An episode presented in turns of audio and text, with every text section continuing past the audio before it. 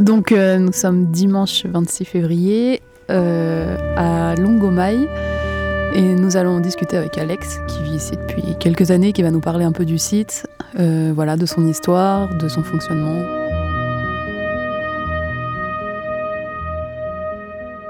Moi je suis ici à, à la ferme Longomaille, enfin une des fermes, mais disons la première, celle qui est la plus grande et qui est la première dans le temps, qui a commencé en 73-74, ici à Fort-Calquier, une ferme de 300 hectares à peu près.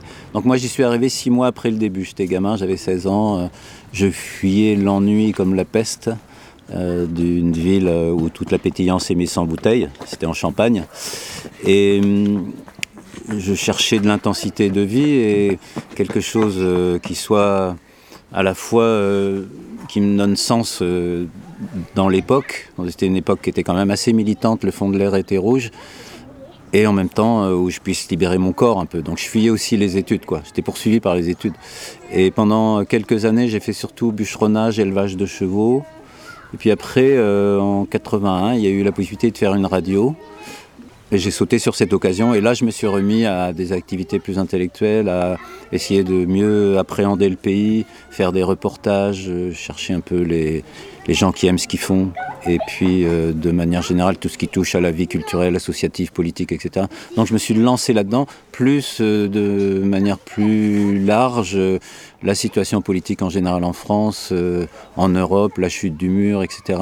La Méditerranée, puisqu'on n'est pas loin, donc le monde arabo-musulman en faisant causer par exemple des chercheurs qui sont basés à Aix-en-Provence, et puis euh, d'autres thèmes qui sont venus en fonction de l'actualité, comme euh, Israël-Palestine, euh, la guerre en ex-Yougoslavie, la guerre en Algérie des années 90, le génocide et la guerre au Rwanda, etc. Donc ça, ça a été un peu mon fil conducteur à mesure que je me suis spécialisé dans une activité, dans cette vie ici euh, à la ferme Longomaille, en bifurquant à un moment donné dans les activités de Radio Zinzine. Mais du point de vue de la ferme Longomaille, c'est un peu différent parce que Radio Zinzine, c'est, on peut dire, un des secteurs de la ferme Longomaille, mais ça a aussi sa propre indépendance et c'est basé sur deux studios. C'est-à-dire, il y a aussi un autre studio, en dehors de celui qui est sur la ferme ici à Fort-Calquier. Cet autre studio, il est à Aix-en-Provence et tenu par des gens qui n'ont rien à voir avec la, la ferme coopérative Longomaille, euh, qui sont plutôt du milieu euh, alternatif euh, culturel, euh, social, euh, du associatif, etc., de, de la région d'Aix, disons. Donc ça, c'est une particularité. Et, les, et le reste de la vie à Longomaille, c'est énormément de secteurs. C'est-à-dire, euh, au départ, c'était tout ce qu'il y avait de plus primaire, parce qu'il fallait défricher, il fallait donner une forme à, à cette grande ferme qui était essentiellement en friche, où des gens arrivaient qui n'avaient pas de formation particulière, ils venaient plutôt d'un milieu militant. Donc là, on reprend un autre fil. Cet autre fil, il part de l'après 68, quand euh, un groupe de jeunes contestataires qui s'appelle Spartacus émerge en 69 à Vienne, en Autriche.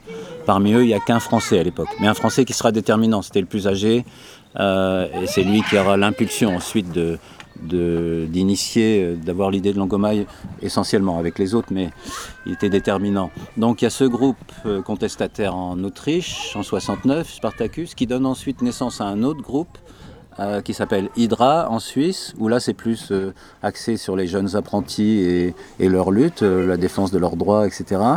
Et eux, à un moment donné, dans les années début des années 70, en 72, décident de changer de démarche. Ça devient compliqué euh, d'avoir une autonomie dans les villes, le rapport de force devient difficile, on est vite criminalisé, émerge euh, l'époque de, euh, de ce qu'on a appelé la bande Abadère en Allemagne et, et les groupes qui se lancent dans l'action violente. Et donc toute contestation au début des années 70 était susceptible d'être amalgamée à cette, à cette fuite en avant euh, radicale qu'étaient les, les groupes euh, engagés dans l'action violente. Et Longomaille, ça a été pour, pour les fondateurs en question, là, un peu une volonté euh, à la fois de se lancer dans un projet qui soit un projet de vie, mais qui reste une base alternative euh, militante, contestataire et solidaire, et aussi euh, d'échapper à ce risque de la tentation de cette fuite en avant de ces groupes qui, qui avaient émergé dans les années 70. Mais donc avec très peu de formation, avec euh, ici en 73 euh, quelqu'un qui avait été proche de Giono et qui était un, berger qui était un excellent euh, agriculteur, qui a été le, premier conseiller des, jeunes qui étaient essentiellement du coup étrangers. Et puis comme ils étaient étrangers justement, il y a eu le ministère de l'Intérieur de l'époque qui faisait les purges d'après 68 qui a expulsé 7 ou 8 des fondateurs. Et ça, ça a fait du bruit dans la presse. Et c'est à ce moment-là que des jeunes comme moi, qui taillaient la route, comme on disait à l'époque, sont arrivés. Donc là, on était en pleine période de ce qu'on appelait le retour à la Terre. Et euh, donc le, groupe, il, démarre euh, ici avec euh, ces, conseils là de, de Jean Clisé et avec plein de jeunes qui arrivent comme moi, puisque ça avait fait du bruit et, que c'était dans l'air du temps et que c'était en même temps que tout ce mouvement retour à la Terre, qui lui va s'étioler mouvement Terre en général, mais quand même d'où il reste euh, quelque chose dans le paysage, euh, euh, ce qu'on appelle les néo-ruraux, quoi, en gros. Quoi. Il y en a beaucoup qui viennent de cette époque-là. Et, tandis que Longomaille est resté assez structuré, avec toujours une volonté politique et de plus en plus d'initiatives et de nouvelles coopératives qui émergeaient à travers l'Europe, en France, Suisse, Autriche, puis Allemagne, etc. Avec sous l'impulsion du principal fondateur qui était quand même assez, assez dirigiste, tout, en étant très charismatique, il donnait une impulsion aussi par toute son énergie. Et puis euh, avec aussi une réactivité par rapport à l'époque euh, aussi politique. Par exemple, au départ, il y avait de l'accueil, toute une action pour accueillir les réfugiés euh, du Chili. C'était l'époque de Allende renversé par Pinochet. Et puis ça, n'a cessé de, de continuer les actions en solidarité. Euh, euh, disons par exemple au Costa Rica en solidarité avec des réfugiés qui venaient du Nicaragua, avec euh, des jeunes révolutionnaires, on peut dire, turcs, puis, puis kurdes, etc. Donc il y a toujours eu des alliances comme ça avec des gens, des révoltés du monde entier, ou des solidarités tout simplement avec des réfugiés au fil des années.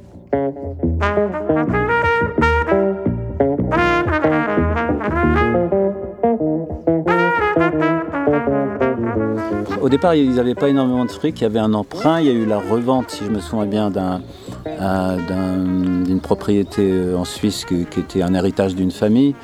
Euh, voilà, c'était un bricolage au départ.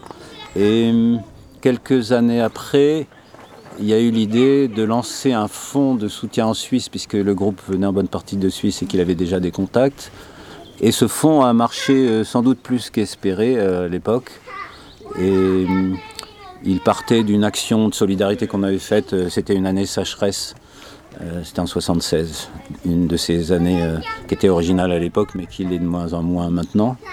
Et ça, ça avait engendré un grand mouvement de solidarité en Suisse qui est devenu un fonds de soutien euh, qui euh, est vraiment une des choses qui structure l'histoire de Longomaille et qui, lui a permis jusqu'à présent son indépendance par rapport aux banques et toute autre euh, dépendance économique. C'est que finalement, petit à petit, ce fonds, on est arrivé à peu près à 10 000 sympathisants de gens qui aident en fonction de, de ce qu'on leur propose, de ce qu'ils voient de Longomaille, de l'idée de Longomaille ou de projets concrets ou d'actions de solidarité donc c'est un investissement, c'est du boulot, c'est des rencontres, c'est des téléphones, c'est du mailing, c'est des visites de gens comme ça qui viennent ici aussi, etc. Mais ça fait partie de l'originalité Longomaille. De même que d'avoir essaimé différents lieux comme ça, ça fait partie aussi de cette originalité. De même que mêler euh, une démarche politique à une démarche euh, constructive concrète, qui a différentes formes, tout ça c'est ça fait partie de cette histoire quoi, qui, qui est toujours en mouvement, qui s'est renouvelée avec différentes manières de voir, avec plus d'attention aujourd'hui aux, sentiments personnels, à l'intimité, euh, comme on le voit de manière générale dans la société, au genre, euh, etc. Au départ, c'était beaucoup plus euh, directif, impulsif. et donc, il y a eu un passage un peu, moi je disais, de l'homme nouveau au Caire. C'est un peu caricatural de dire comme ça, mais c'est sûr qu'au fur et à mesure, ce groupe existe toujours, il se renouvelle, il y a des nouveaux qui viennent et ils changent aussi. Et les nouveaux, ils viennent souvent aussi en fonction des événements extérieurs. On peut dire qu'il y a par exemple une génération Chapas, il y a une génération Notre-Dame-des-Landes. Euh, je ne sais pas ce que sera la prochaine génération, mais souvent il y a des événements phares qui, à un moment donné, font que des jeunes se mobilisent et que parmi ces jeunes, il y en a qui disent Tiens, Longomaille, c'est quand même un truc qui dure là. C'est un peu un repère dans les démarches indépendantes, plus ou moins un art, et, ça amène de nouvelles personnes. Comment c'est venu en fait l'envie de, d'avoir une pratique agricole, d'en faire une ferme? Enfin, Est-ce que en fait, dès le début, j'imagine qu'il y avait une un peu de trouver refuge faire une espèce de base arrière militante, tout ça, mais pourquoi agricole en fait? C'est pas très clair hein, dans ma tête. Euh, je pense que c'était, en tout cas parce que ça correspond aux espaces qui étaient plus, plus libres euh, d'accès et, que ça permet d'acquérir une certaine autonomie. Pour autant, il n'y a jamais eu l'idée d'autarcie. Euh, d'une part parce que c'est assez surréaliste. Si, tu as un groupe qui accueille des gens, tu peux jamais définir un nombre précis. ou alors, c'est un, autre, un autre projet, une autre démarche. Tu, tu fais avec moins de gens, sur des terres plus productives. Tu fais que de la production. Tu es dans une démarche commerciale, etc. Euh, mais ce n'était pas notre choix. Mais d'avoir quand même une sorte de filet de sécurité, comme on disait, d'être capable de, produire. Et petit à petit, en fait, euh, le projet évoluait aussi à ce niveau-là, parce que par exemple, au début, on n'était pas trop dans l'idée bio, euh, souveraineté alimentaire, qualité de, vie par rapport à, notre alimentation. il y avait quand même dans les fondateurs, il y avait quand même encore un peu cette onde de choc de l'après-guerre où il fallait produire. Le modèle était plus, par exemple, la révolution verte en Inde et, tout ça. Et puis petit à petit, les critiques de ça sont venues euh, ben, par la, réalité, comme, comme, elles se sont faites de manière générale dans la société, et puis aussi à la fréquentation de, certains spécialistes, certaines personnalités comme René Dumont, ou des gens qui étaient des, des écologistes scientifiques, etc. Donc on est devenu parfois aussi un terrain d'expérimentation à ce niveau-là. Donc tout ça, ça a fait que, que la fréquentation de l'agriculture, elle, est devenue, elle est devenue centrale aussi dans le projet, dans sa réflexion jusqu'à ces dernières années. Tout un travail sur les semences, euh, y compris une sorte d'encyclopédie vidéo des semences euh, qu'on a faites, et des projets aussi extérieurs comme euh, l'aide à démarrer une sorte de ferme de semences dans la Beka, la plaine du Liban, pour des gens qui font ça à la fois pour les Libanais et pour les Syriens, pour des jardins de survie, etc. Donc ça, c'est devenu un projet en soi qui a sa résonance aussi à la radio avec l'émission l'émission Le génie des alpages le, vendredi soir, c'est la ruralité. Voilà, au départ, je pense qu'il était surtout en gros l'idée de, faire un pas de côté dans des zones dites désertifiées et euh, d'acquérir une sorte de filet de sécurité, un minimum de production euh, qu'on puisse consommer soi-même. Et, comment les autres fermes, elles sont arrivées? Est-ce que c'était c'était plus des occasions qui se sont présentées ou en fait euh, il y avait une idée de développer des secteurs d'activité pour avoir une forme d'autonomie, c'est-à-dire développer, je sais que vous faites du, par exemple, dans la plaine de la Croix, vous faites de la transformation, non? Du foin aussi? Oui, des complémentarités entre les lieux. Des complémentarités de production. Euh, là, c'était une idée euh, d'autonomie ou est-ce que en fait, c'est des occasions qui sont présentées euh bah, C'était beaucoup de ce que je me souviens, l'idée d'essaimer, c'est-à-dire de ne pas rester à s'agglomérer au même endroit, parce que sinon on aurait pu faire effectivement un très grand lieu, hyper nombreux ici, mais plus d'essaimer en différents endroits, de ne pas être cernable en un seul endroit et euh, de s'adapter à différents territoires sur le même continent en gros, hein, puisque c'est surtout en Union Européenne qu'on s'est qu'on s'est développé, à part euh, l'exception de, du Costa Rica, ça c'est une situation particulière, euh, au moment où il y a eu la révolution, le renversement de l'ancien dictateur Somoza dans le pays voisin, le Nicaragua, à ce moment-là on s'est solidarisé avec euh, les Nicaraguayens réprimés et on a eu l'idée de faire un projet dans le pays d'à côté pour accueillir les réfugiés. Et puis ça, c'est devenu une ferme. Mais ça, c'est un projet qui a, pris son autonomie un peu, qui un, petit peu périphérique à l'ensemble Longomaille. Pour le reste, c'est surtout sur le continent européen, jusqu'à après la chute du mur. Euh, une ferme en Ukraine, dans l'ouest de l'Ukraine. Donc il y avait cette idée d'essaimer qui était très importante. Théoriquement, euh, c'est le même ensemble, donc les gens circulent d'un lieu à l'autre. Après, c'est un peu entre les deux, c'est-à-dire il y a aussi des identifications aux lieux, il y a aussi des gens qui s'enracinent dans les lieux en question. Donc les lieux ont aussi leur identité, mais il y a aussi une complémentarité. Il y a quelque chose d'assez souple finalement. Et puis dans le fonctionnement général, il y a ce qu'on appelle des réunions intercoopératives pour euh, justement avoir une vue d'ensemble, euh, continuer à se sentir ensemble, à fonctionner ensemble, et aussi euh, se répartir le, soutien dont on bénéficie à partir du fonds de soutien en Suisse, etc. Quoi. Et décider d'actions communes éventuelles. Et aujourd'hui, est-ce que l'idée c'est d'acquérir encore plus et d'essaimer encore plus ou est-ce que vous êtes un peu à la limite du modèle Comment vous. Je sais pas, il faudrait demander aux gens qui vont venir les prochaines années. Mm. C'est difficile à, à, dire parce qu'il y a longtemps qu'on n'a pas créé une nouvelle coopérative. Mm. Par contre, depuis la dernière coopérative, c'était donc euh, dans les années 90 euh, en Allemagne. Depuis, euh, il y a eu beaucoup de relations qui sont développées à géométrie variable avec des tas de lieux de partout, où il y a des échanges de, de, présence, où il y a des échanges de savoir-faire, parce qu'on a développé nous aussi des capacités à plein de niveaux, non seulement techniques mais juridiques, etc. Où il y a des actions communes, ça, c'est un peu à géométrie variable, c'est difficile à définir, mais il y a quand même plein de lieux euh, alternatifs qui se développent par-ci par-là avec lesquels on a des relations. Alors peut-être que pour autant ça exclut pas qu'il y ait un jour une nouvelle coopérative quelque part. Euh, il peut y avoir une impulsion qui parte comme ça, soit de gens à l'intérieur, soit euh, à mesure du développement de l'ensemble. Je pense que ça fait partie des potentiels et des interrogations. Et aussi, est-ce que on voit bien que d'un côté, Longomaille a, duré jusqu'à présent. En même temps, tout le monde ne vit pas en collectif et en autogestion, quoi. Mm. C'est pas non plus euh, si facile. Ça peut être très séduisant comme idée. C'est super intéressant parce que ça procure une certaine indépendance. Mais cette dépendance est aussi la contrepartie de nos dépendances internes mutuelles. Mais euh, les gens ont souvent envie aussi de leur propre destin, pas forcément de, de le partager tout le temps, etc. Donc euh, euh, on n'est pas dans une société euh, collectiviste de culture.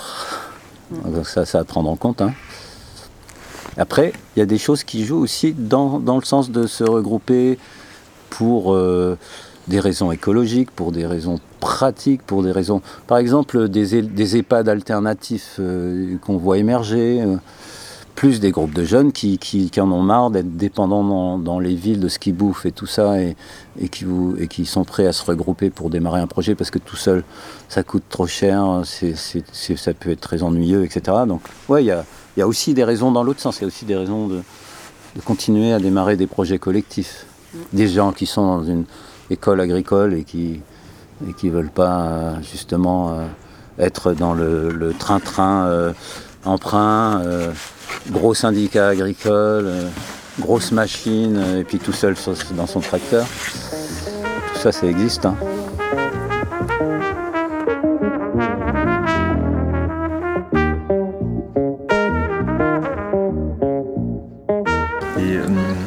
Aussi, parce que je, sais plus si on a parlé, mais dire aussi combien, combien de personnes qui vivent ici, parce que c'est vrai qu'on n'a pas trop, je sais pas si C'est difficile, dans la grande ferme ici à Fort-Calquier où où il y a donc, on disait, près de 300 hectares. Euh, moi, je dirais entre 60 et 120 selon les périodes de l'année, quoi. Parce que l'été, il y a souvent beaucoup de gens qui passent aussi. Mais c'est aussi, comme dans le reste de la société, il y a une flexibilité très forte. Il y a beaucoup de chantiers qu'on peut faire à un endroit qui fait que d'un seul coup, ça peut vider cette grande coopérative où on peut se retrouver à une vingtaine quelques jours et puis le lendemain être euh, trois fois plus. Mais bon, on peut dire qu'il y a quand même un noyau d'une soixantaine, euh, plus ses enfants. C'est la plus grande quoi, des fermes de l'ensemble, de la dizaine de fermes Longomaille. Enfin, essentiellement des fermes, mais aussi une filature à Briançon et des spécialités selon les lieux. On disait là, par exemple, maraîchage plus dans l'accro avec la conserverie. Euh, dans l'Ardèche, le travail du bois. Briançon, là, il n'y a pas de terre, c'est la, filature. Euh, c'est surtout le vin, la vigne, comme vous savez. Après, dans le Jura suisse, euh, c'est assez diversifié. Euh, en Suisse, on a aussi des bureaux à Bâle où on gère le fonds de soutien dont, on parlait. En Allemagne, c'est aussi diversifié. En Ukraine, c'est aussi diversifié et différent d'une ferme Longo à certains égards, puisque c'est sur deux pôles. Il y a aussi un restaurant, il y a aussi une fromagerie, etc. Moi, j'en profite juste pour rebondir sur l'Ukraine. Bon, du coup, c'est pas c'est trop dans le sujet, mais mm. du coup, par rapport à la guerre et tout là, le fait d'avoir euh, une de vos branches qui est dans un pays en guerre, comment, enfin, ça a eu des impacts, comment ça se passe, Oui, eux, comment ils ont été aussi impactés, euh, Ouais. qu'est-ce qui s'est passé en fait euh, Bah, le premier impact, c'est que ça nous a rapprochés, parce que, un peu à l'image du reste de l'Europe de l'Ouest, euh, on, on avait fini par négliger notre aile, Ouais. centrale, l'Europe de l'Est, mais aussi parce que c'est loin, quoi. Et hum, donc ça nous a rapprochés très rapidement et avec inquiétude, et très vite, ça a été là-bas de, de la solidarité et de l'accueil de réfugiés.